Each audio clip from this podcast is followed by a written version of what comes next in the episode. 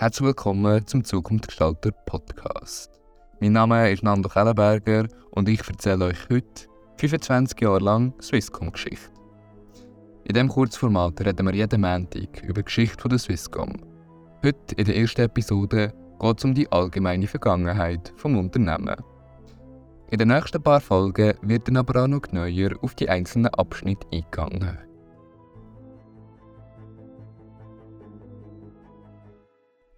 Swisscom ist das führende Telekommunikationsunternehmen der Schweiz und ist im Jahr 1998 gegründet worden.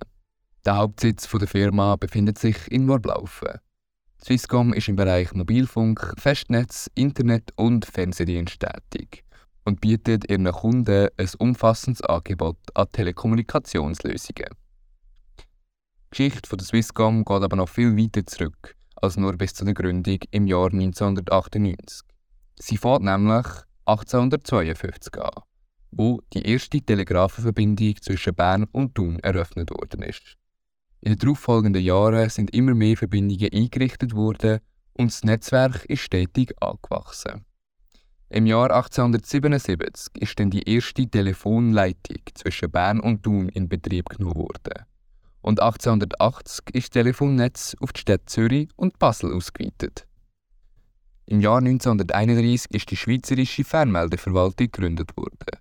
Sie ist für den Betrieb vom Telefonnetz und anderen Telekommunikationsdiensten zuständig. Gewesen. Im Jahr 1998 ist die Fernmeldeverwaltung in Swisscom umbenannt und in eine Aktiengesellschaft umgewandelt worden. 2007 hat dann Swisscom mit der Expansion ins Ausland gestartet und hat die italienische Firma Fastweb übernommen. Die Übernahme hat Swisscom ermöglicht, ihr Angebot zu erweitern und neue Märkte zu erschließen. Im Jahr 2010 hat dann Swisscom das 4G-Netzwerk lanciert. Und somit ist sie das erste Unternehmen in Europa, das diese Technologie angeboten hat. In den letzten paar Jahren hat Swisscom ihr Angebot weiter ausgebaut und bietet ihren Kunden neben Telekommunikationsdiensten auch Cloud Computing, IT-Services und Sicherheitslösungen an. Obwohl das Unternehmen erst 1998 gegründet worden ist, geht die Geschichte weit bis ins 19. Jahrhundert zurück. Swisscom hat sich im Laufe der Jahre zum führenden Telekommunikationsunternehmen von Europa entwickelt und bietet ihren Kunden ein breites Spektrum an Telekommunikationslösungen an.